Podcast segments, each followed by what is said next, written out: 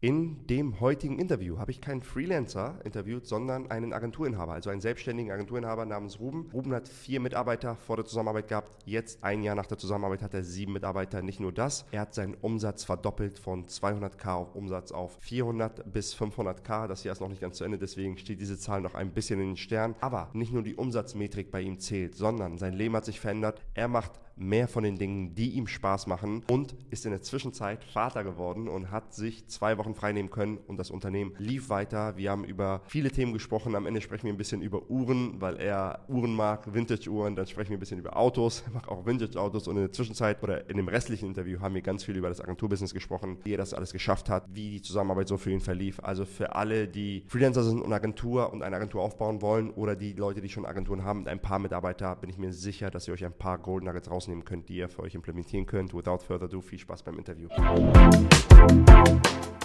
Hallo und herzlich willkommen, Ruben.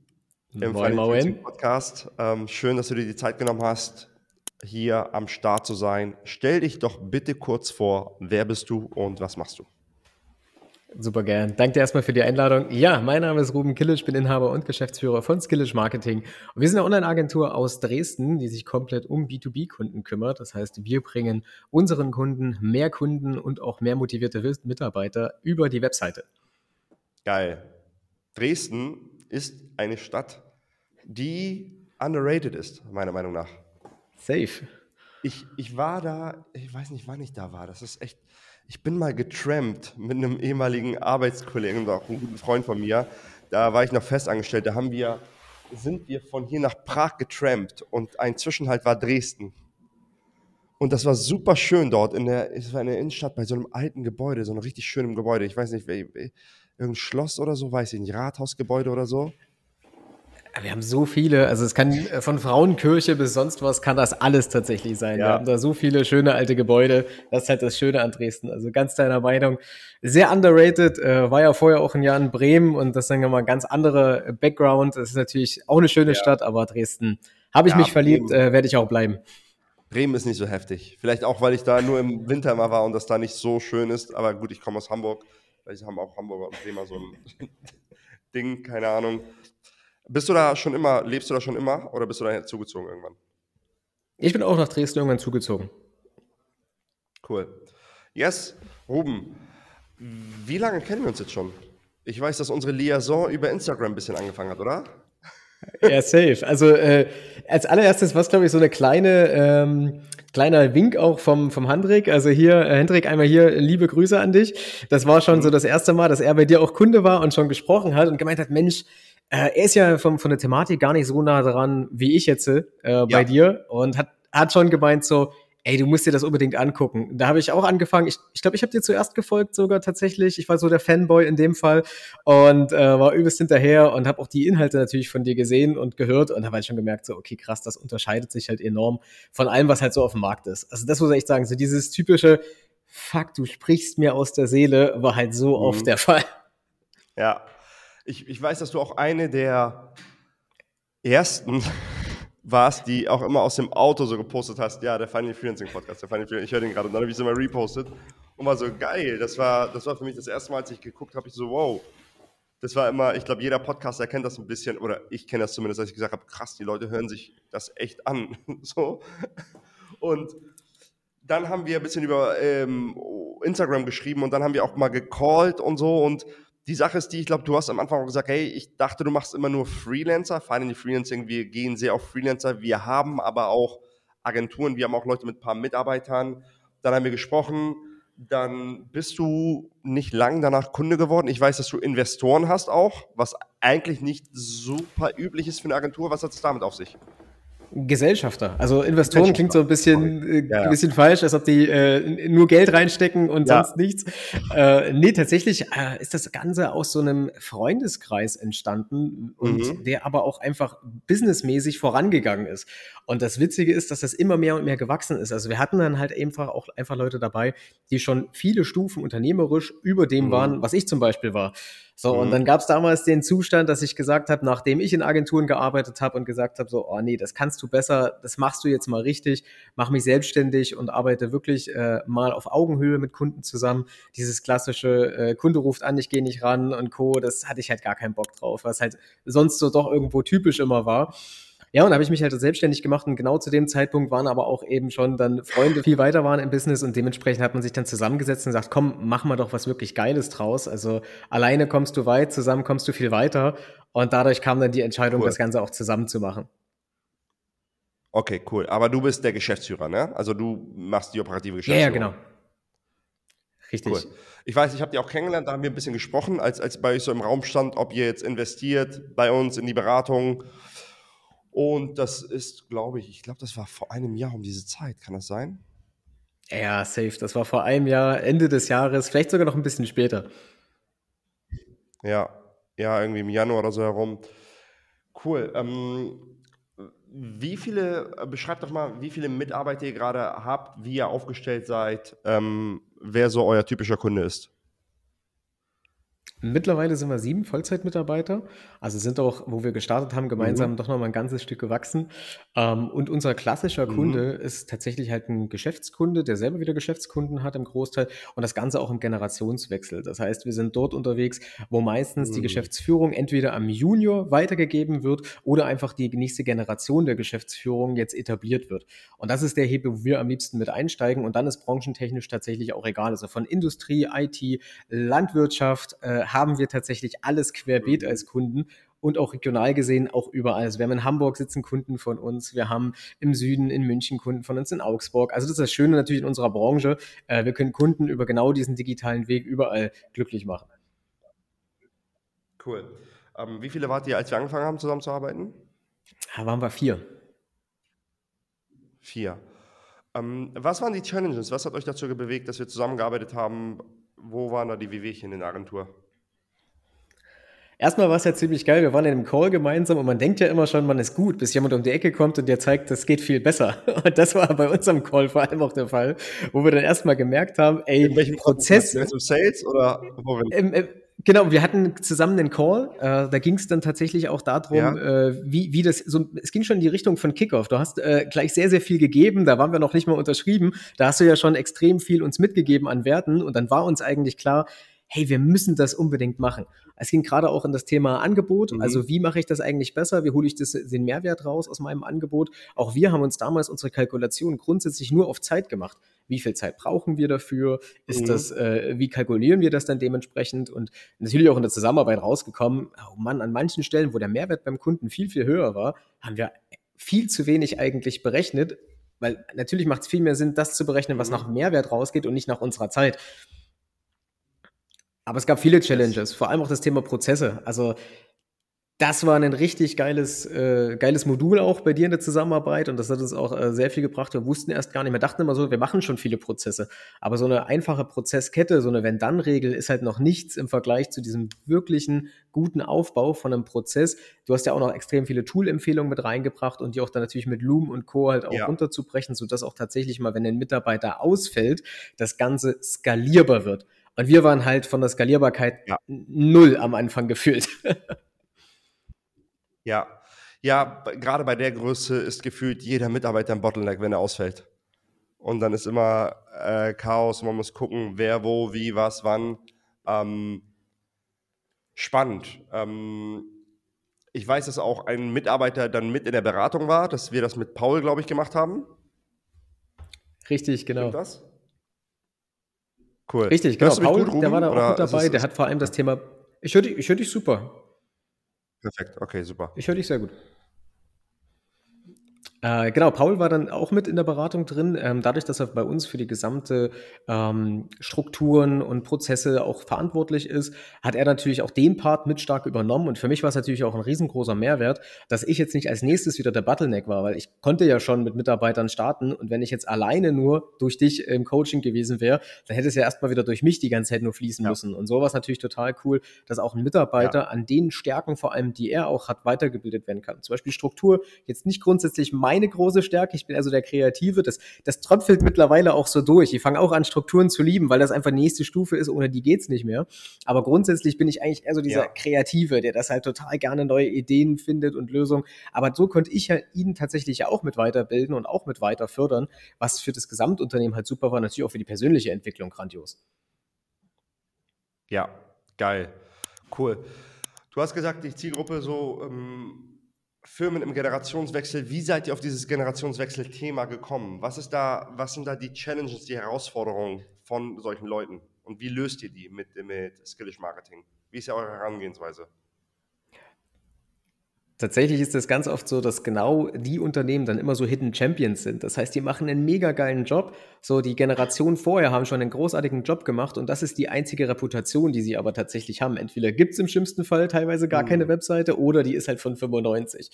Und dadurch, dass wir in dem Generationswechsel mhm. sind, haben wir halt die Fähigkeit, mit denen gemeinsam auch ein Konzept zu entwickeln, was trotzdem das Familiäre auch mitnimmt, beziehungsweise auch das, was sie nach außen strahlen möchten und natürlich auch zusätzlich uns darum zu kümmern, dass dieser gesamte Ablauf auch allen gerecht wird. Also je nachdem, wie stark dann alle Generationen natürlich auch noch damit zu tun haben in dem Prozess, sind wir halt auch auf einem gewissen kommunikativen Level, um alle einfach auch abzuholen, auch durch unsere Prozesse, damit es halt nicht am Ende heißt, hey, wir haben jetzt ein Jahr an der Webseite gearbeitet, aber die gefällt jetzt äh, der Geschäftsführung nicht, der Geschäftsleitung zwar schon oder eben dem Junior, aber eben nicht dem Senior und das ganze Projekt stirbt. Und das ist so unser Thema, wo wir genau bei helfen können. Plus, wir machen natürlich sehr viel Aufklärung. Das heißt, gerade das Thema SEO, was in Kombination mit unserem Webdesign und der Webentwicklung natürlich steht, auch die Sichtbarkeit herzustellen, das ist natürlich bei vielen gar nicht bekannt. Also wie gesagt, das sind Hidden Champions zum Teil, die machen einen großartigen Job, die sind in ihrer Branche auch super bekannt, aber die haben natürlich keine Ahnung, wie funktioniert es das eigentlich, dass ich neue Kunden oder auch Mitarbeiter über die Webseite äh, bekomme. Und da klären wir halt auch nochmal zusätzlich mit auf und setzen das natürlich dann auch direkt um. Geil. Also ich, Website es ist nicht, dass ihr sagt, okay, macht da Website, sondern Website ist bei euch ein Tool zur Zielerreichung, was ihr dann mit anderen Dingen bestückt, wie, keine Ahnung, SEO, wie SEA, wie Content Marketing. Verstehe ich das richtig? Ganz genau. Also wirklich nur auf den beiden Kanälen noch mit SEA und SEO kombiniert. Das heißt, wir sind komplett raus aus dem Bereich Social Media. Ähm, da haben wir uns auch spezialisiert mit der Zeit, weil wir auch festgestellt haben, wenn du das wirklich als Agentur auch abbilden willst, das schaffst du auch nicht mit sieben Mann. Also da müsstest du eine ganz andere Größenordnung haben, um mhm. dort alles zu machen. Wir haben jetzt wirklich für jede mhm. einzelne Sache immer jeweils ein, mindestens einen Spezialisten, der das auch tatsächlich auf einem sehr hohen Niveau eben abliefern kann. Und dadurch halt haben wir auch natürlich mhm. nochmal Möglichkeiten, unseren Kunden auch langfristig einfach zielführend zu seinem Ziel mit zu begleiten. Ja, cool. Also das Gang, also die, ich sag mal, eure Kernkompetenz, Website in Kombination mit SEO, SEA. Ganz genau. Und das halt sehr spezifisch auch auf B2B-Kunden. Das ist ja auch immer das Spannende. Die meisten sagen immer, ach, in meiner Branche funktioniert das nicht. Ach, für mich gibt's das nicht, weil in Webshops braucht man nicht drüber reden. Gell? Kennt halt jeder, weiß jeder so, hey, mach halt SEO, mach halt SEA, äh, kümmere dich mal darum. So, bei uns ist es halt so, dass wir stark dann gemerkt haben, hey, wir sind in so einer Bedarfsdeckungsstrategie und nicht einer Bedarfsweckungsstrategie. Also gerade Social Media, gell, du bist die ganze Zeit mm. unterwegs und Leute wollen nur witzige Katzenvideos angucken und musst du die ganze Zeit rauspressen, some stop Moments äh, etablieren. So eigentlich eigen und gerade in diesem B2B-Sektor ist das natürlich dann so gering, diese Conversion Rate und auch die Wahrscheinlichkeit, dass das wirklich funktioniert. So, was natürlich total geil ist, ist, wenn die Leute einfach ja schon aktiv danach suchen. Die Hürde auch zu einer Conversion ist ja viel, viel geringer, weil die Leute sind ja schon auf einer Suche. Die sind sich ein Problem bewusst, sind mhm. auf einer Suche nach einer Lösung und schon bist du einfach da, musst über die Webseite überzeugen, musst halt die richtigen Faktoren mit drin haben, dass sie tatsächlich auch sagen, geil, geht los. Ich glaube denen, dass sie das auch wirklich drauf haben. Und schon hast du halt ein Lied Montag früh im Postfach und kannst dich halt bei dem melden und genauso mit einer Bewerbung. Ja, und das ist natürlich viel angenehmer für den Vertrieb, fürs Hiring, für alle. Ich meine, bin selbst dein bester Kunde, wir machen das genauso. Also auch wir zielen unsere Kunden zum Großteil tatsächlich über unsere äh, Webseite auch zusätzlich. Das macht natürlich dann total Sinn. Mhm. Yes, geil, cool. Was ist so euer, oder ist, sind die Kunden, beschreiben mir ein bisschen mehr das Angebot. Ist es denn so ein Run-Off, die machen dann Website und buchen ein SEO, SEA-Paket, kommen die über eine Website rein, sind dann in einem Retainer drin? Wie sieht, wie sieht das Angebot genau aus eurer Agentur? Also ist tatsächlich total unterschiedlich. Normalerweise kommt es auch häufig vor, dass wir für einen Redesign oder überhaupt eine Aufsetzung erstmal von der Webseite äh, angefragt werden. Und dann starten wir damit auch erstmal und sagen aber gleich schon in dem Prozess, hey, was ist denn dein Ziel eigentlich? Möchtest du eben, ähm, dass keiner um dich herumkommt, dass jeder weiß, sobald es um die Thematik geht, die du eben auch anbietest, dass du derjenige bist, an dem man sich dort wenden muss. Sondern dann heißt es entweder klar oder es ist für mich nur eine Online-Visitenkarte. Ist ganz selten, dass jemand sagt, das ist nur eine Online-Visitenkarte. Äh, aber dann würde man nur das Webdesign machen und sagen, gut, normalerweise ist es tatsächlich so, dass wir dann als nächstes, im nächsten Schritt dann in die SEO-Betreuung gehen. Wir machen dann einmal das Projekt natürlich aufsetzen, dass es von Grundlagen her auch der Seitenstruktur sinnvoll ist. Das heißt, das ganze SEO-Paket kommt natürlich mit dabei. Und dann ist es aber natürlich eine Wartung. Das heißt, wir sind laufend in der Betreuung gemeinsam, weil gerade im SEO musst du natürlich viel dran arbeiten. Das ist keine Sache, die du so einmal aufsetzt und dann läuft das für immer, sondern du musst ja. natürlich konstant mit dem Kunden zusammenarbeiten, weswegen bei uns auch der Nasenfaktor extrem wichtig ist. Also, dass man sich einfach auch versteht, auf Augenhöhe arbeitet und auch die gleichen Werte hat, die letzten Endes Endes, also der Kunde die gleichen Werte hat, wie wir die Werte haben. Mhm.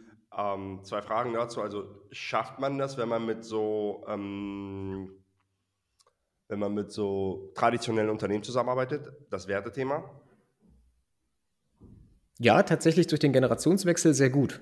Also das ist sehr spannend. Wir haben das sehr, sehr positiv erleben dürfen. Also gerade auch in den letzten Terminen, dann ist es so, also wir sind auch sehr hinterher, halt unsere Prozesse, vor allem seit der Zusammenarbeit, äh, so perfekt wie möglich zu machen. Wir haben dort einen sehr hohen internen Anspruch und wir merken immer mehr, wie sich Kunden dann auch tatsächlich nach oder während der Zusammenarbeit bedanken. Oft ist es ja auch sogar so, dass die ein bisschen Zeit brauchen, die haben ja operatives Geschäft und dann äh, kommen die natürlich die Thematik und dies, das, jenes und dann verzögert sich ein Projekt dadurch. Ja, und wir unterstützen natürlich die ganze Zeit und versuchen alles so angenehm und stressfrei und leichter für die wie möglich zu machen. Und dadurch ist zum Beispiel das, das Werteverständnis auch im Sinne von ähm, auf Augenhöhe partnerschaftlich zu arbeiten äh, tatsächlich sehr gut gegeben. Also das ist ganz selten. Dann fliegt ein Kunde bei uns tatsächlich schon vorher einfach raus, wenn wir merken, das ist hier nicht da. Aber mhm. äh, bei unseren Kunden, die wir haben, ist es Gott sei Dank tatsächlich sehr häufig der Fall, dass wir dort genau auf einem Nenner sind. Und das macht ja die Zusammenarbeit auch tatsächlich sehr schön.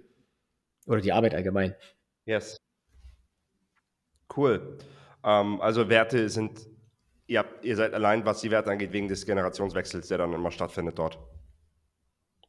Auf jeden Fall. Alleine das ist, glaube ich, auch schon so ein Grund. Also ich möchte nicht sagen, dass die äh, ältere Generation nicht die gleichen Werte hat wie wir. Ähm, natürlich gibt es dort nochmal ein paar Abweichungen. Aber was so eine gemeinsame Zusammenarbeit einfach angeht, da bin ich zum Beispiel gar kein Fan, wenn das so von oben herab ist und hey, ihr seid der Dienstleister und macht das mal, sondern mhm. wir sind ja gemeinsam auf einer Reise und wir wollen die natürlich dabei begleiten, große Erfolge dort mit zu erzielen über das Thema Online-Marketing, über Google und über die Website. Und dann ist es einfach schön, wenn du ein schönes Miteinander hast und die Kunden ja auch wirklich jahrelang betreust und dann natürlich die gleichen Werte hast und nicht irgendwie irgendwie Angst haben muss, dass der jetzt anruft oder dass er Angst hat, der Kunde vor dem Anruf von der Agentur. So, das soll halt schon ein geiles Miteinander sein. Ja, ähm, spannend. Welche, welche Frage das für mich so ein bisschen jetzt mit sich bringt, ist, oder allgemeine Frage zu den Kunden. Merkst du, oder welche Frage stelle ich zuerst? Oder ich stelle mal folgende Frage. Du sagtest für Mitarbeitergewinnung, also ein bisschen Employer Branding, was ist häufiger gefragt? Mitarbeitergewinnung oder äh, Neugeschäftgewinnung für deine Kunden? Ich kann mir auch vorstellen, dass dieses Neugeschäft-Thema jetzt relevanter wird, besonders für Kunden im, im Bau und so, weil Immobilien gerade on hold sind. Irre ich mich da? Wie sieht das aus? Ist tatsächlich 50-50. Also zum Teil kommt halt das äh, tatsächlich in den Prozess auch, man sagt, hey, lass uns gleich beides gleichzeitig machen. Manchmal startet es auch mit genau der anderen Sache. Das ist ja typisch im Unternehmertum. Wenn du erstmal das Lead-Problem gelöst hast und hast genügend Leads, dann brauchst du mehr Mitarbeiter. Und andersrum genauso. Wenn du genügend Mitarbeiter dann hast, also das Problem Mitarbeiter gelöst hast, dann brauchst du im nächsten Schritt wieder mehr Leads, normalerweise. Und dann begleiten wir immer auf der anderen Seite. Also es kommen auch Anfragen, die sagen, hey, ich brauche Mitarbeiter, wir kümmern uns um die Mitarbeiter, dann sind die Mitarbeiter da. Und dann geht es als nächstes in mehr Kunden. Hey, wir mhm. bräuchten gerne mehr Kunden. Kunden. Okay, super, wir machen mehr Kunden. Wir haben auch natürlich Anfragen, wo es direkt von vornherein ja. nur um Mitarbeiter geht. Das gibt es auch. Einfach weil man sagt, hey, ähm, die Aufträge, die bekommen wir durch zum Beispiel extrem gute Kooperationen, gerade bei auch größeren Unternehmen. Da ist es teilweise schon festgesetzt. Die haben einen super funktionierenden Vertrieb, alles top. Aber gerade in der IT ist natürlich das Thema, Mitarbeiter extrem wichtig und da können wir dann eben auch mit ansetzen und gemeinsam mit unterstützen, dass keiner drumherum kommt, äh, dass in der Branche, in dem Bereich dann jeder weiß, hey, die suchen gerade jemanden, beziehungsweise die sind die the way to go, um dort zu arbeiten. Ja. Merkst du, die, dass sich das auf oder dass aktuell, dass Leute zögern, Geld auszugeben wegen der aktuellen wirtschaftlichen Lage?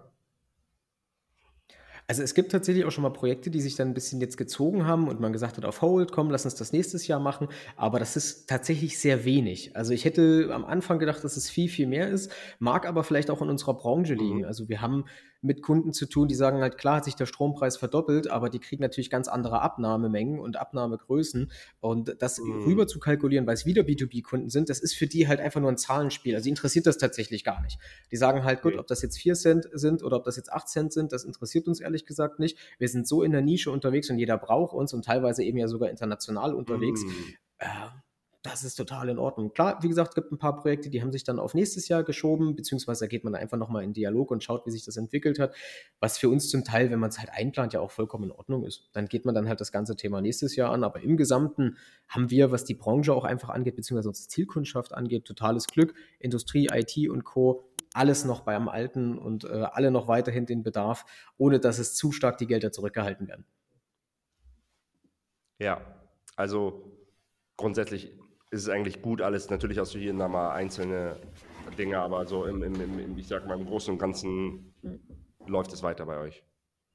Absolut. Also wir haben jetzt keine krassen Einbrüche oder uns sind jetzt nicht äh, alle Kunden auf einmal abgesprungen, ähm, weil, wie gesagt, aktuell die Krise ein bisschen da ist, sondern es ist tatsächlich so, dass das weiterhin läuft.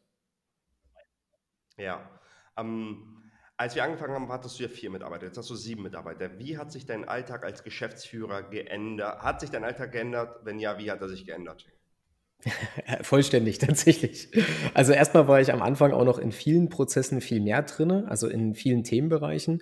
Gerade auch das Thema Hiring mhm. ähm, an der Stelle war nochmal viel, viel besser. Also wir haben komplett deinen Hiring-Prozess auch für uns mit übernommen und konnten darüber auch viel bessere Entscheidungen treffen. Also allein die Entscheidungsgrundlage war viel datengetriebener und nicht so aus dem Bauchgefühl heraus und auch den Ablauf, äh, den haben wir halt dadurch viel mehr standardisieren können und hatten dadurch auch die Möglichkeit, alle Bewerber wirklich auf einen, ja, auf einem guten Level zu vergleichen. Und das konnte dann zum Beispiel auch tatsächlich äh, Paul direkt abbilden und ich war nicht mehr notwendig dafür. Also klar, für gewisse Themenbereiche müsste ich selber noch wieder dann eingreifen, aber grundsätzlich konnte ich mich jetzt auch in der letzten Zeit dann viel stärker auf das Thema ähm, ja, einschießen, worauf ich am meisten äh, Spaß dran habe, Freude habe und auch am meisten bewirke. Und das ist zum Beispiel bei uns einfach alles, was das Thema Onboarding angeht ähm, und natürlich das Eigenmarketing, die Ausrichtung des Unternehmens und den, den klassischen Vertrieb auch mit dazu, der ja mit dazugehört. Also wenn Kunden anfragen, natürlich erstmal zu gucken, wie können wir euch helfen, passen wir zusammen.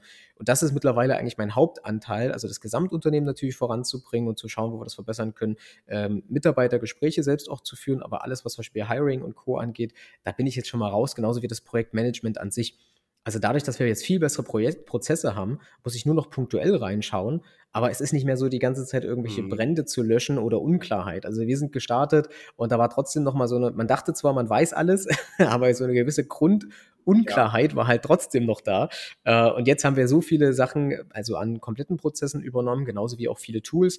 Äh, zum Beispiel nur mal als ein Beispiel das Slack. Wir haben vorher mit Teams gearbeitet, da gab es immer wieder Probleme, wenn du außerhalb der Organisation warst und hin und her und dies und das. Jetzt haben wir die gesamten Projekte in Slack mit integriert und haben eine viel größere Transparenz für den Kunden, für uns. Und das löst halt schon so viele Probleme vorher, dass ich jetzt gar nicht mehr in dem Fall zum Beispiel Brände löschen muss oder ähnliches. Ja, also du bist jetzt mehr an Dingen, die, wo du mehr in deiner Genius Zone und Dingen, die dir Spaß machen, Onboarding, Marketing, Vertrieb und andere Sachen werden komplett unabhängig von dir ausgeführt. Absolut. Ich weiß, dass du in der Zwischenzeit, ich glaube, das war in der Zwischenzeit, ja, Papa geworden bist. Schönes Thema, ja. genau, also als wir gestartet haben, äh, ja, sorry, sag weiter. Nee, nee, schieß los. Schieß los.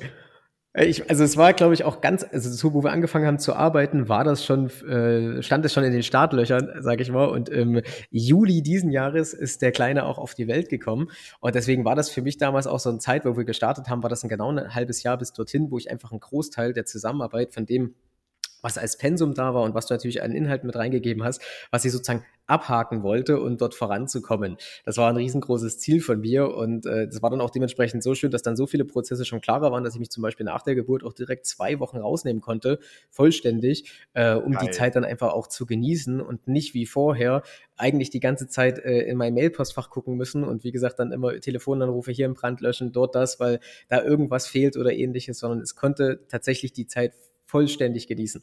Und das war auch ein sehr, sehr großer Mehrwert. Ja, das, ich, ich bin immer wieder überrascht, mir passiert das auch immer noch, wie viele Dinge man wirklich tatsächlich auch abgeben kann. Man muss aber auch selber als Geschäftsführer, merke ich, sich selbst, also man muss sich auch dazu committen, weil wenn man sich nicht dazu committet, dann geht man immer noch mal rein, dann will man immer noch mal mitreden und die Mitarbeiter sagen dann nicht, boah, ich meine, habe ich jetzt mittlerweile so ein bisschen trainiert, dass sie sagen, ey, geh mir nicht auf den Sack, das ist nicht dein Aufgabenbereich. ähm, das, da, da, muss man sich wirklich, weil, weil wenn ich reingehe, so, äh, kommuniziere ich auch was anderes. Ich kommuniziere, hey, ich bin noch da, ich fusche euch noch rein und ich fange noch was auf, wenn es hinten überfällt. Und damit vermeidest du eigentlich, dass jemand Verantwortung trägt. Das ist was anderes, wenn jemand proaktiv sagt, hey, kannst du mal nicht jetzt irgendwie aushelfen, aber äh, man ist immer wieder überrascht, wie viele Dinge man prozessualisieren kann, wie sehr man sich rausziehen kann. Und damit meine ich jetzt nicht irgendwie das Unternehmen vom Handy ausführen, weil ich habe auch Gespräche mit anderen Unternehmern geführt, die jetzt so Größe 30 Mitarbeiter sind und sagen, die sind ab einem bestimmten Punkt zu früh, zu schnell komplett rausgegangen. Die haben irgendwie monatelang nur noch gegolft und ich meine, das war auch nicht gut. Das, das ist natürlich das andere Extrem, aber es ist schön zu wissen, dass man wegkommt von diesem, alles ist auf meinen Schultern und wenn ich nicht irgendwie performe, dann ähm, laufen die Zahlen nicht, dann, dann läuft der Laden nicht rund. Absolut, gibt einem eine ganz andere Sicherheit natürlich auch rein. Und äh, gerade bei dem Thema Kind äh, freut man sich ja schon, wenn der Fokus auch woanders drauf liegen darf. Klar ist das erste Kind, wenn man eine Firma gegründet hat, erstmal das, die Firma sozusagen, aber dann ist natürlich nochmal ein ganz anderer Prioritätenwechsel da, wenn man so ein äh, kleines Wunder da wirklich mal erleben durfte. Und dann ist es natürlich auch super, wenn man weiß, hey, ich kann mich jetzt hier vollkommen darauf einlassen, genauso wie auch die Zeit später. Also schaffe ich es eben, den Kleinen dann nach der Kita oder von der Tagesmutter eben äh, ab 15 Uhr zu holen, einfach weil ich Prozesse integriere, die das Ganze möglich machen. Ich meine, man kann ja auch einfach früher anfangen äh, und die Möglichkeiten dann finden. Oder äh, habe ich halt der Meinung, ich muss bis 21 Uhr durchhasseln, weil alles muss über meinen Schreibtisch gehen. Ja, das macht dann natürlich das Familienglück ein bisschen ja. kaputt. Ähm, wie heißt der Kleine? Levi. Der Kleine ist Levi Leonardo. Levi. Levi ja. Leonardo. Hat dich das Vaterwerden, hat das Vaterwerden deine Sicht auf Business, Unternehmertum, deine Ziele im Business irgendwie beeinflusst, geändert? Ja, ist eine starke Frage. Also tatsächlich verliert einiges auf einer gewissen Art und Weise an Bedeutung, weil du halt einfach so dieses Wichtigste, was es jetzt auf der Welt dann eben für dich selber gibt, siehst. So, natürlich machst du dein Business weiter, aber ich habe tatsächlich eine extreme Ruhe mitbekommen. Vorher war ich ganz oft so äh, sehr gehetzt und hatte auch so dieses Gefühl von, das muss, das muss, das muss. Nicht, dass man jetzt weniger machen würde, aber diese Perspektive dazu hat mich tatsächlich so irgendwie viel mehr mhm. entspannt und auch viel angenehmer. Also für mich hat das, das ganze Thema ist irgendwie mittlerweile viel, viel schöner und alles ist eben in Ordnung, wenn du zu Hause bist und wenn du hier bist auf, ähm, im Büro, dann ist es halt einfach, dass du dann hier vollständig im Büro bist. Aber sollte jetzt irgendwas sein mit dem Kleinen und ich muss nach Hause, dann weiß ich ja doch ganz genau, hey, das ist Prio Ultra und ich kann genauso sagen, hey, ich habe fähige mhm. Mitarbeiter, die kümmern sich drum und ich kann wirklich meinen Kopf abschalten und muss dir nicht kontrollieren, ob das jetzt alles funktioniert hat, sondern ähm, ihr oberste Prio ist tatsächlich Familie und der Kleine und äh, das ist das Allerwichtigste und dadurch auch, wie gesagt, eine gewisse Ruhe reingebracht. Und ich glaube, das merkt man tatsächlich auch dann im Unternehmen selbst. Mitarbeiter merken das, Kunden merken das. Das ist irgendwie dann doch mal ein anderes Standing, wenn man dort eine gewisse Ruhe mit reinbringt, anstatt immer so, ja, wie aufgeregt ja. zu sein. Ja, ich habe einen ganz guten Ausdruck, getrieben zu sein. Ja, ja, das stimmt. Das stimmt. Das ist es. Ähm, spannend. Also, dass, dass du bringst, also die, der Umstand, dass du Vater geworden bist, gibt dir eine Ruhe, weil du eine andere Perspektive auf das Leben und auf die Dinge bekommst. Ohne zu sagen, dass Business nicht mehr wichtig ist, aber du merkst, dass es dort mehr gibt und dieses, da gibt es dort mehr, hilft dir dann natürlich nochmal eine andere Ruhe reinzubringen, sagst du? Absolut. Es gibt dir natürlich auch eine ganz andere Energie. Also ich will jetzt nicht krass sagen, dass es so dieses, dieses Warum oh, nochmal extrem hören. Ich habe total Angst. Echt? Ich also ich hatte am Anfang... Immer, wenn ich Kinder... Ich denke, ich denke immer, wenn ich Kinder bekomme, vergiss es mit 5 Uhr morgens aufstehen, hier mit meinem Schlaftracken und so, alles geht den Bach runter, deine ganze äh, Routine und so. Davor habe ich tatsächlich echt ein bisschen Angst. Aber du, es, es tut mir gut, dir zuzuhören. Erzähl mir mehr. Gerne. Also tatsächlich, ich hatte am Anfang natürlich auch extreme Angst und ich habe irgendwie innerlich bei mir so ein bisschen geplant, ah, plane so, als ob du vollständig ausfällst, weil du weißt natürlich auch nicht, wenn, wenn der Kleine zum Beispiel viel krank wäre oder ähnliches, dann, dann musst du schon auf Abruf da sein und dann kann es auch sein, dass wesentlich mehr Zeit erstmal verloren geht. Jetzt haben wir tatsächlich auch totales Glück, dass der einfach ein Traum ist. Also der wacht früh halt auch lachend auf. Das ist das Erste, was der macht und ist auch so extrem angenehm. Klar wacht er in der Nacht immer mal häufiger auf. Dann kann es auch sein, dass dein Schlaf ein bisschen äh, verändert wird. Allerdings muss man dazu sagen, du merkst als Elternteil erstmal, wie viel du auch schaffst, ohne komplett ausgeschlafen zu sein. Also meine Routinen haben sich tatsächlich auch nicht geändert. Ich stehe mhm. weiterhin 5 Uhr früh auf. Ich habe es ein bisschen optimiert, ähm, dass ich zum Beispiel Dienstag und Donnerstag jetzt immer versuche, auch regelmäßig mit den beiden zu frühstücken, dass es dementsprechend ich ein bisschen später dann im Büro bin. Sonst habe ich immer den Tagesablauf Montag, Mittwoch, Freitag äh, erstmal ins Gym zu fahren und dann auf Arbeit zu sein, um eben dort auch die Energie mit drin zu haben. Äh, aber grundsätzlich geht es tatsächlich alles genauso weiter, es ist halt nur besser. Und du hast halt nochmal einen anderen Punkt, wo du versuchst, Sachen vielleicht auch schneller zu erledigen, weil du genau diese Zeit genießen willst. Und ich war vorher gar nicht so, muss ich gestehen. Auch so mhm. Babys, du hättest mir so ein Baby in die Hand drücken können und ich hätte gesagt so, ja, ist schön, aber interessiert mich jetzt ehrlich gesagt nicht so. Und jetzt ist es halt was ganz, ganz anderes. Also du freust dich wirklich über alles. Krass. Ja, bei mir hat sich das geschiftet, seitdem ich Onkel geworden bin, weil also ich habe wirklich zwei ah, super schön. süße äh, ne äh, Neffen, die sind richtig, richtig, richtig süß und ich mag es total Zeit mit denen zu verbringen und das hat mich so, wo ich so denke, aber wenn ich deren Family und deren Eltern sehe, also das sind die besten Eltern, aber it's a stretch auch für die, aber die sind nicht selbstständig und als Selbstständige kann man sich mehr Freiheiten, mehr Dinge selbst einteilen und und und und ich denke dann immer so, Boah, ey, das ist auf jeden Fall nochmal, ich glaube, die Natur hat das natürlich auch so eingerichtet, dass du das halt nicht so siehst, sondern denkst, ey, deswegen dieses Perspektive ändern und und und, das hat die Natur ganz smart gemacht, aber ich habe da immer Respekt vor, weil ich so denke, ich kann da nicht mehr so pushen, aber ich fand das echt spannend, dass du gesagt hast, dass diese Gelassenheit, nicht mehr so getrieben zu sein und auch dieses, vielleicht holst du auch noch mehr aus deiner Zeit raus, weil du weißt, alles, was du trödelst, ist Zeit, die du mit dem Kleinen eigentlich davon gerade abzwackst. Ja, absolut. Und tatsächlich merkt man ja auch dadurch, man trifft bessere Entscheidungen, einfach weil du sie besser treffen musst. Du hast einfach jetzt gar nicht mehr diese Möglichkeit zu sagen, na gut, dann mache ich das bis 23 Uhr fertig. Also, weil du einfach sagst, du willst das gar nicht und dementsprechend triffst du bessere Entscheidungen und äh, klärst vielleicht auch von vornherein einfach viel mehr, als du vorher gemacht hättest oder dann dir eben die Zeit gelassen hättest. Dinge brauchen immer so lange, wie du ihnen Zeit gibst. Und also bis zu einem gewissen Punkt äh, glaube ich da fest dran und ich merke halt einfach jetzt, dass dadurch mein, mein Alltag trotzdem funktioniert. Na klar, es gibt auch mal Tage, da äh, bist du in Absprache und sagst, hey hier, ähm, ich müsste, heute wird mal länger oder ähnliches. Das, das kommt natürlich vor. Aber gerade in einer guten Partnerschaft und äh, die auch toll funktioniert, dann hast, hast du da natürlich auch eine ganz andere Unterstützung. Und das ist halt das Schöne dran, wenn das halt auf beiden Seiten dann gut funktioniert. Und sie hat zum Beispiel dann auch immer Tage, wo sie dann was unternimmt, wo ich auf den Kleinen aufpasse und ich darf dann auch mal was unternehmen und so tust du dich total super absprechen und das ist halt überhaupt nicht, dass man irgendwie denkt, mit einem Kind kannst du dann nichts mehr machen oder dein Leben wäre vorbei oder alles wäre schrecklich. Äh, also wir sind nach zwei Wochen, glaube ich, echt mit dem Kleinen schon das erste Mal essen gegangen. Wir haben alles, was wir, wir hatten vorher einen Hund. Hund war Bitterphase, sage ich immer. Wir haben geguckt, komm, kriegen wir es mit dem Hund hin. Und alles, was wir falsch gemacht haben beim Hund, haben wir tatsächlich richtig jetzt beim Kind gemacht. Also, wo wir den Hund irgendwie immer zu Hause gelassen haben ja. an manchen Stellen und gesagt haben, nee, wir gehen mit dem Hund nicht ins Restaurant, das ist doch komisch. Äh, da stört ihn doch bestimmt. Da haben wir jetzt gesagt, von vornherein alles, was wir normal im Leben toll finden und gut machen, machen wir genauso mit dem Kleinen, damit er sich gleich schon dran gewöhnt. Und das funktioniert. Ey, der schläft im Restaurant, da kannst draußen, da kann alles Mögliche passieren. Der ist entspannt, der grinst, der weiß, der kennt das. Und er hat jetzt nicht irgendwie Angst davor und muss irgendwie denken, oh mein Gott, äh, ich bin im Restaurant, was soll ich hier nur tun? Sondern der kennt das seit zwei Wochen, seitdem er auf der Welt ist. Das ist halt ziemlich cool. Geil. Cool. Ja, cool, cooler, spannender Insight. Also jetzt einfach mal für mich persönlich, es ist ganz cool, dass das einem ein bisschen die Angst davor nimmt. Ähm, Yes, super cool. Was, ähm, are we talking numbers? Bist du, kommt, äh, ähm, bist, fühlst du dich wohl damit, über Nummernzahlen zu sprechen oder sagst du, ah, nee, keine Ahnung, Mitarbeiter und Co.? Klar, wir können es ja vollständig mit sagen. Also wir haben uns zu dem verdoppelt, was wir vorher hatten. Also wir sind gestartet Da waren wir, glaube ich, bei so um die 200k, 200 noch was. Ich hätte dir ja sogar tatsächlich mal eine BWA-Auszug äh, geschickt, einfach ja. äh, um mal zu zeigen, ja. wo das mal so richtig den genau, Push auch gegeben hat. Ablesen, nicht überrumpeln, deswegen frage ich dich einfach mal, genau. und äh, seit der Zusammenarbeit ja. haben wir da jetzt auch wieder die Verdopplung geschafft. Also wir werden definitiv äh, etwas um die 400 bis 500.000 dieses Jahr rauskommen, aber haben vor allem die Systeme geschaffen. Also eine Verdopplung finde ich immer sehr gesund. Das durfte ich auch lernen. Also wie oft hatte ich auf meinem Vision Board draufstehen, eine Million Jahresumsatz, eine Million Jahresumsatz Jahresumsatz. Und es gibt es ja jetzt auch schon seit 2018 und gefühlt äh, seit dem ersten Tag an wollte man die eine Million Jahresumsatz und man hat aber jetzt erst lernen dürfen, ja. was auch dazu gehört, auch zum Delivern.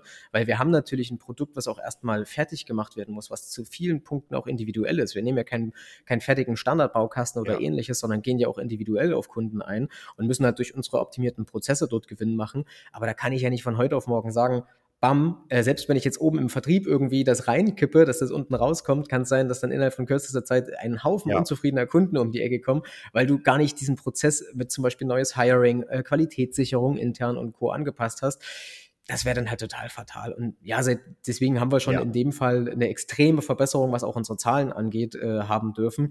Und das kommt durch so viele Punkte, die innerhalb des Coachings halt mit waren, die alle zusammenführen. Also sei es zum Beispiel die OKR-Methode oder sei es, sei es Tools wie Mondays, was wir jetzt als CRM mit reingebaut äh, gebaut haben für uns, um dort einfach nochmal ein bisschen mehr Klarheit auch da wieder reinzubringen, dass uns kein Kunde mehr verloren geht, sondern dass wir eben wirklich wissen, hey, bei welchem Stand sind wir, der Vertriebsmitarbeiter, dass da nicht irgendwo was hinten wegfällt. Und vorher war es tatsächlich ganz oft so, hey, äh, ja, ich habe einen Termin drinne stehen, wann ich mich bei allen Kunden mal melde. Aber das war überhaupt nicht professionell auf dem Standard, wo wir jetzt mittlerweile sind. Ja, und ich habe auch gelernt, ich weiß, das kommt von Mister 500 Euro die Stunde und wir machen so viel Umsatz und die Kunden haben so viel Umsatz gemacht. Umsatz ist eine Metrik von vielen anderen Metriken, weil du hast gerade auch was Schönes gesagt. Du bist mehr in den Aufgaben drin, in denen du gerne drin bist. Du hast den Luxus gehabt, zwei Wochen als Levi auf die Welt gekommen ist, dass du dir die Zeit dafür genommen hast. Und das sind Metriken, die sind nicht unbedingt immer greifbar, weil wir versuchen immer Vergleichswerte zu sehen und eine Zahl ist sehr, sehr leicht greifbar. Der macht so viel Umsatz, ich mache so viel Umsatz, so und so, das und das. Aber das sind andere Dinge, die ihr zusätzlich zum Umsatz dazu gewonnen habt. So. Ähm, das ist halt auch, wir haben auch für dieses Quartal, habe ich gesagt, wir wollen keine Umsatzsteigerung zum letzten Quartal. Wir haben im letzten Quartal, ich glaube, auf Holz eine Million Umsatz gemacht und ich habe gesagt, ich will jetzt nicht im nächsten Quartal nochmal äh, irgendwie eineinhalb Millionen oder so. Ich habe gesagt, es ist okay, wenn wir das halten, weil wir gerade andere Dinge nachbessern müssen, aufräumen müssen. Wir müssen ein Account-Management-Team aufbauen. Wir müssen das und das, das und das und das und das machen. Wenn wir das geschafft haben, um den Umsatz zu halten, dann ist es ja eine Steigerung eigentlich im Gesamtkonstrukt des Unternehmens. Nee, genau, also absolut. Das, es, es geht ja auch gar nicht immer dann nur ums Geld. Also das ist eine eine Sache, das muss natürlich klappen, das muss funktionieren, äh, man muss liquide sein, die schwarzen Zahlen, beziehungsweise am Ende die, das alles bezahlt, das gehört einfach mit dazu.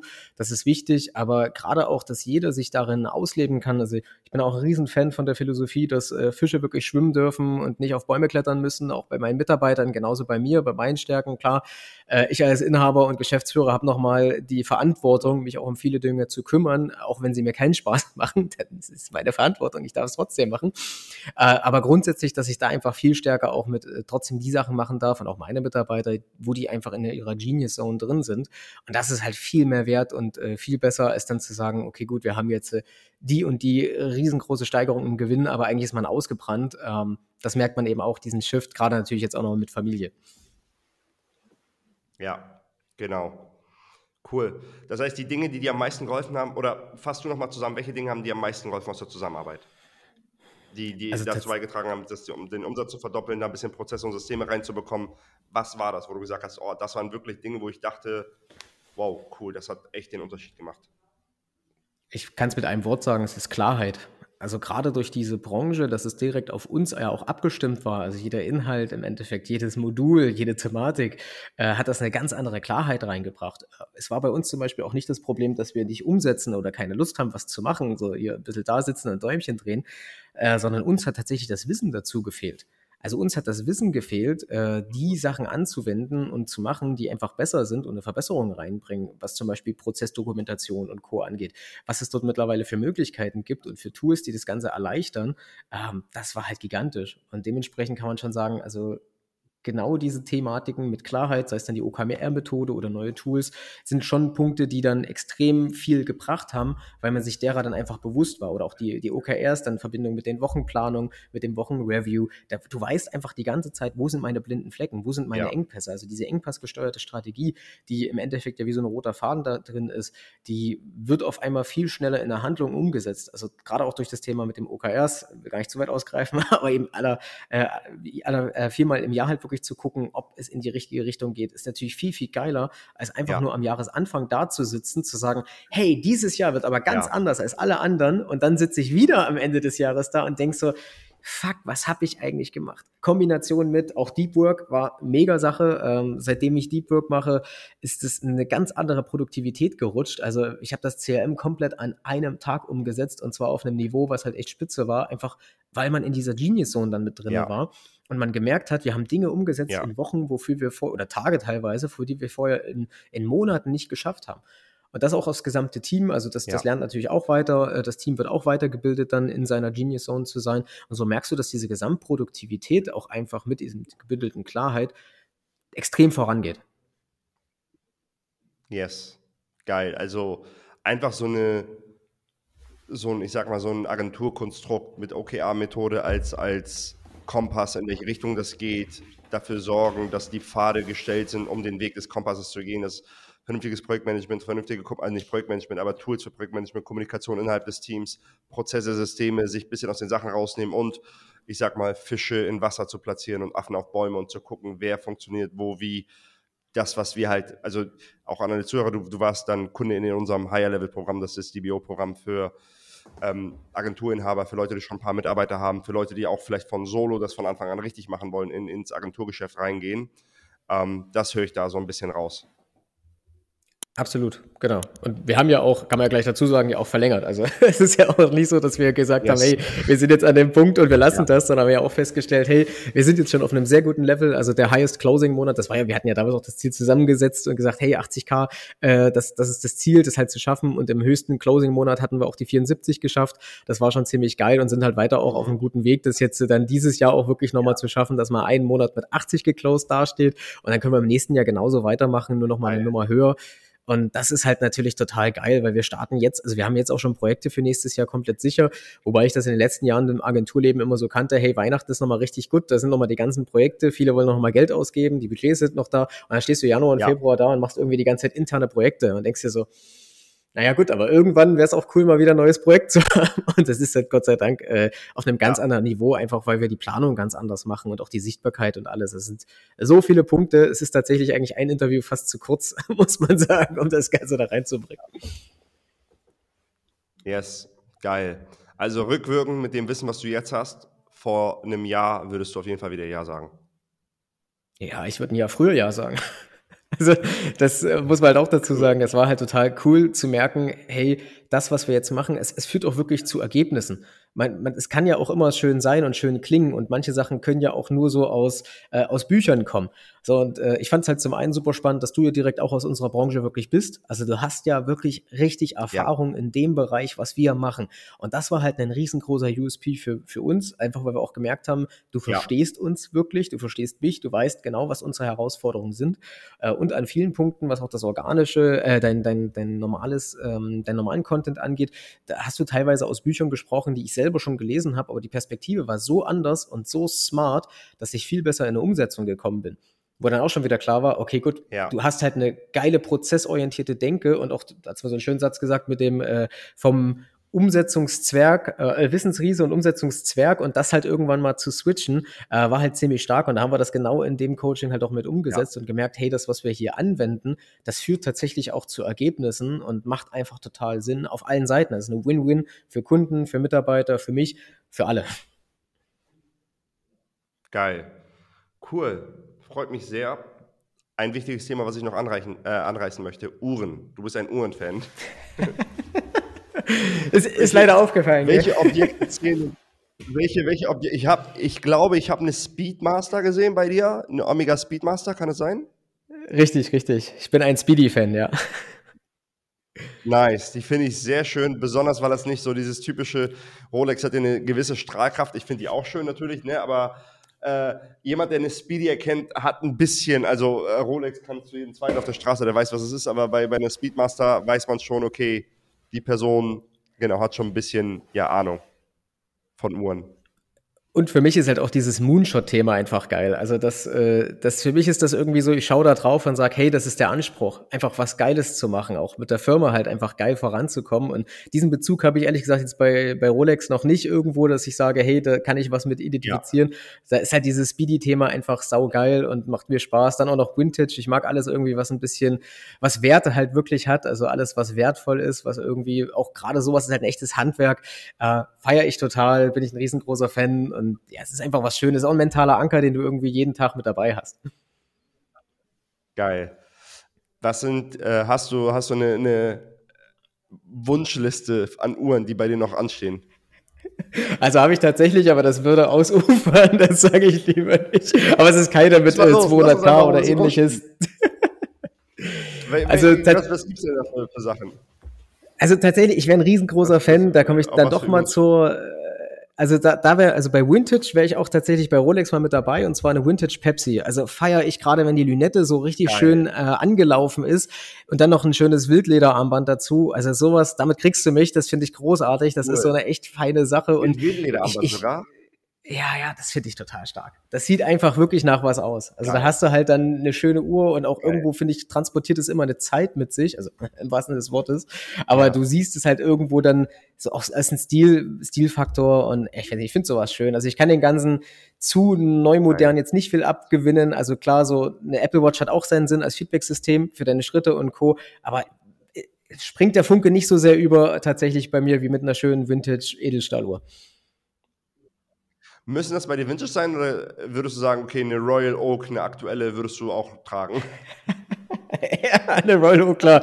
Würde ich tatsächlich auch tragen. Aber irgendwie feiere ich das sehr. Also ich äh, mag das, ich mag alles, was anachronistisch ist. Ich bin ein großer Fan davon. Ich würde auch einen Oldtimer fahren, steht auch noch auf der Liste. Also das sind so Sachen, die ich irgendwie sehr, sehr mag. Äh, alles, was halt mal gemacht wurde und Werte halt wirklich hat, die über eine Zeit bestehen bleiben das ist irgendwie, finde ich, was total Magisches, wenn du nichts hast, was einfach so dann weg ist. Also wenn ich jetzt weiß, also erstens siehst du ja, wenn du, wenn du so eine Uhr kaufst und kaufst sie über Portale wie Chrono24 oder so, das ist jetzt keine Werbung, aber das halt dort machst und du siehst dann tatsächlich ja. sogar eine Wertentwicklung deiner, deiner Uhr und wie das so wächst, dann finde ich das zum Beispiel total cool, dass ich weiß, dass ich diesen Wert, den ich mal irgendwann gekauft habe, jemanden anders, also meinem Sohn dann weitergeben kann und der halt entweder, wenn er das nicht feiert, kann er das gerne veräußern und hat aber irgendwo Geld dafür und kann was anderes machen oder ansonsten hat er halt wirklich was von Wert, was halt meine Zeit überdauert und vielleicht, wenn es ein guter Gegenstand ist und man ordentlich aufpasst, sogar seine Zeit und das finde ich total schön.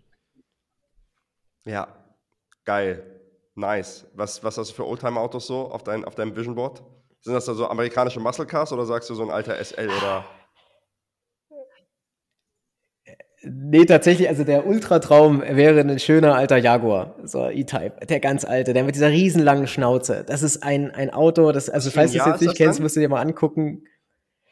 Ah, das müsste aus den Jaguar 60ern tatsächlich sein, der E-Type. Muss, aber muss ich lügen, kann 61. ich dir jetzt gar nicht ganz genau sagen. Ist auf jeden Boah, Fall geil, äh, ja, eine ja, ewig weiß. lange Schnauze hat der. Schön. Boah, und das am Das, das wäre so mal so ein Thema, ich sag, wow. Ja, ja, Racing Green, genau. Ja. Also das wäre halt stark. Ja, ich finde den 911er ja, Surprise, ich finde den 911er super schön und ich finde, da gehen nur drei Farben eigentlich. Kreide, British Racing Green und Silber finde ich auch underrated. So ein schönes Silber, weil der 911 hat so eine geile Form. Aber British Racing Green, also das in Kombination mit braunem Innenleder, ist schon sexy, finde ich. Geil. Schon mein geil. Mini hatte auch British Racing Green und das habe ich gefeiert, also den ich vorher hatte. Ich, also auch Mini fand ich war eine richtig schöne Marke, ist ein, ist ein tolles Auto, hat übelst viel Spaß gemacht, war auch schön Understatement, also ist, ist total geil, wird es bestimmt auch wieder mal in meinem Leben geben. Also es gibt keine, schöne, keine schönere Vorstellung für mich, als dass der Levi irgendwann mal mit einem kleinen John Cooper äh, mit 18 Jahren nach Hause gefahren kommt und dann äh, Mama und Papa besucht, finde ich, ist irgendwie eine super niedliche Vorstellung und ist ein total cooles, charakteristisches Lifestyle-Auto im Endeffekt. Und klar, 911er ist halt halt eine Ikone. Also brauchen wir nicht drüber reden, ist äh, eine total geile Sache. Und ja. auch Silber bin ich voll deiner Meinung. Ist total underrated, sieht man auch eigentlich ganz, ja. ganz selten. Ähm, also ja. wirklich sehr, sehr selten und glaube, kommt auch jetzt stark mal. Also wird ein bisschen mehr kommen, weil es, ja. es ist so selten. Schwarz ist halt so der Klassiker, matt ist auch irgendwie mittlerweile so ein Klassiker geworden. Aber ansonsten so mal was Silbernes Ist es auf deinem Vision Board, Marvin? ähm, ja, warte mal. Oh, gerade nicht da. Auf meinem Vision Board ist ein 992 Targa im British Racing Green. Aber mit der Targa-Thematik bin ich so ein bisschen, ist, ich finde Targa ist der schönste Elver, aber es ist nicht super praktisch für Cabrio-Fahrer. Also wenn du gerne Cabrio fährst, ist es nicht praktisch, weil du das Verdeck nur im Stand auf und zu machen kannst ja. und nicht in der Fahrt. Und ich hatte mal einen Dreier vor sogar ein Jahr noch hatte ich ja ein Dreier Hardtop Cabrio und da, das war total nervig. Wenn es mal geregnet hat, muss ich immer kurz irgendwo parken, um das Verdeck wieder hochzumachen. Und bei einem Stoffverdeck kannst du, also beim 911 kannst du bis zu 50 km/h kannst du das während der Fahrt machen. Aber ich Top. mal gucken, was, was es wird. Aber ja, vielleicht nächstes Jahr. Mal, mal schauen, ob ich. Aber dein jetziger ist ja auch sehr schön. Ja, es macht auch richtig Spaß. Also wirklich, der, der Macan GTS ist echt ein geiles Auto. Also es macht echt Spaß, mit dem mal nach Berlin zu fahren oder so. Mega bequem, hat, hört sich geil an. Wenn du Sport Plus einmal anmachst, sorry für alle Zuhörer, diesen Motor Talk müsst ihr jetzt euch ergehen lassen.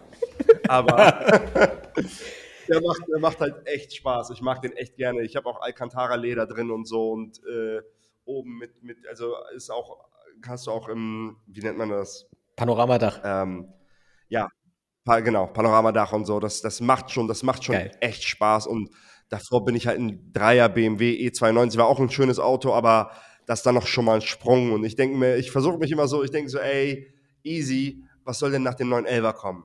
So, und deswegen gebe ich mir mal so Zeit dafür. Ich könnte mir den jetzt holen, also no flex, das soll nicht falsch rüberkommen. Es gibt Leute, die immer den Arsch höher hängen, als sie kacken können, sage ich immer so. Hauptsache, die Leute sehen, dass ich einen 911er fahre. Könnt ihr mir jetzt ja holen, nicht nur einmal, aber ich mache das nicht, weil ich so denke, hey, ich will noch, dass meine Happiness-Rezeptoren dafür noch anfällig sind und ich nicht irgendwann abstumpfe und sage, ja, hm, ist halt ein 911er, so what, so. Weil ich, so, weil ich mir schon bewusst bin, der durchschnittliche 911er-Käufer ist 53 und verdient 17.000 Euro netto, habe ich letztens aufgegriffen. Und ich denke so, okay, das ist schon eine elitäre, eine elitäre Klasse und das ist schon krass, wenn man da irgendwie in unserem Alter mit so einem Auto rumfährt. Ich freue mich immer total, wenn ich Typen in unserem Alter oder Ladies auch in unserem Alter in so einem 911er sehe. Klar. Weil in meiner Vorstellung denke ich immer so, geil, der Typ ist self-made, der hat sich das verdient, ich gönne ihm das. So. Ähm, ja, aber es ist ein schönes Auto. Ja, feiere feier ich halt auch total. Also bin ich ganz deiner Meinung. Ich finde es auch schade, dass das äh, schnell immer so ausartet in, in Hate und Co. Ich finde das aber total cool, wenn jemand auch ein schönes Auto fährt. Und selbst wenn er das geerbt hat, ey, ganz ehrlich, no offense, ich finde es doch großartig, das ist doch schön, mach weiter damit. Ja, ja. Cool.